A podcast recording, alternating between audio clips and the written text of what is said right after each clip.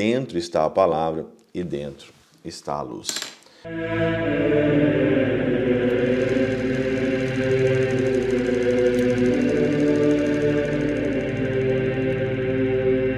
Do Pai, do Filho e do Espírito Santo. Amém. Olá, meus queridos amigos, meus queridos irmãos, encontramos mais uma vez aqui no nosso Teose, Viva de Coriés, Percor Maria, nesse dia 23 aqui de janeiro de 2024, nós estamos na nossa terceira semana aí do nosso tempo comum.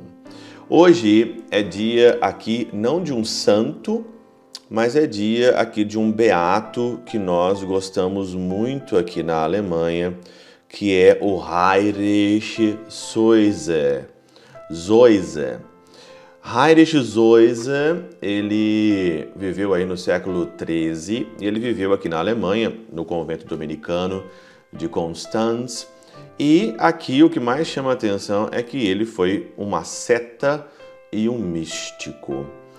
E eu gosto muito, vocês sabem que eu gosto muito dessa, dessa linha ascética, dessa linha mística, né? Eu sou muito curioso né, sobre ler coisas de, de santos, né, que são ali de fato muito místicos. E ele tem vários livros aqui, infelizmente não são todos traduzidos em português, mas ele tem vários livros e várias citações que eu estava dando uma olhada aqui, né, que eram de fato mesmo coisas místicas. Ele falando sobre as revelações da cruz, né, que vai na mesma linha de, também da beata Catarina Emmerich, que também inspirou o livro aqui do Mel Gibson, A Paixão de Cristo. Então nós vamos pedir a intercessão dele hoje, esse grande místico aqui da Alemanha, Heinrich Zoise.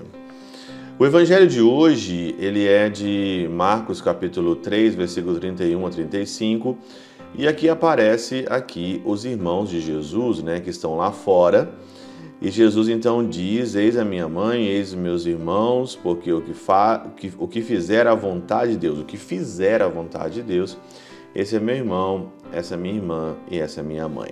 Tá, nós já ouvimos várias explicações aqui a respeito desse evangelho e eu queria trazer então aqui o que São Beda diz na Catena Áurea. E é o sentido místico, né? já que nós estamos falando tanto de mística.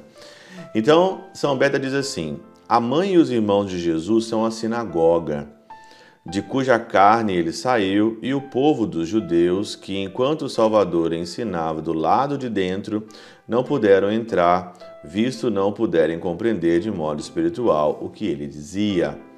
Tomando a iniciativa, a turba entra, porque atrasando-se a Judéia, atrasando-se a Judéia, a gentilidade correu em direção de Cristo. Com efeito, estando do lado de fora, os parentes querem ver o Senhor, quando os judeus se fixaram do lado de fora na guarda da letra e antes constrange, constrangem Cristo a sair para ensinar coisas carnais do que consentem em entrar para aprender as coisas espirituais. Olha aqui que interessante esse contexto do evangelho, né? Por que, que, por que, que eles estavam lá de fora? É igual aquele pessoal que fica do lado de fora da missa, né? A missa não vale se você fica do lado de fora, meu Deus do céu. É aqui também. O Senhor está explicando coisas espirituais dentro da sinagoga e as pessoas insistem em ficar fora dela. Estavam interessadas na palavra do Senhor? Estavam interessados naquilo que o Senhor estava para ensinar? Coisíssima nenhuma queriam que o Senhor saísse das coisas espirituais e voltasse para as coisas carnais. Não são assim também o mundo?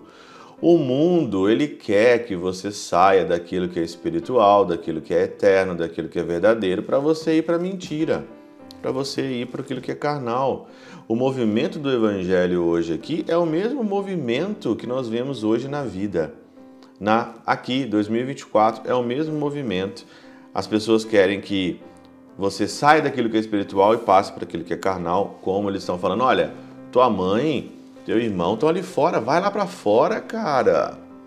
Vai lá para fora, não é? E o Senhor então diz: Olha, quem fizer a minha vontade, esses são os meus irmãos. Esses são os meus irmãos e essa é a minha mãe.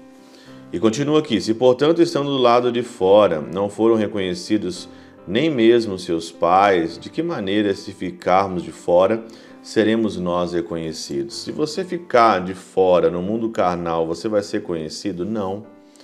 Pois dentro está a palavra, dentro está a luz. Dentro está a palavra, dentro está a luz. Dentro do Senhor.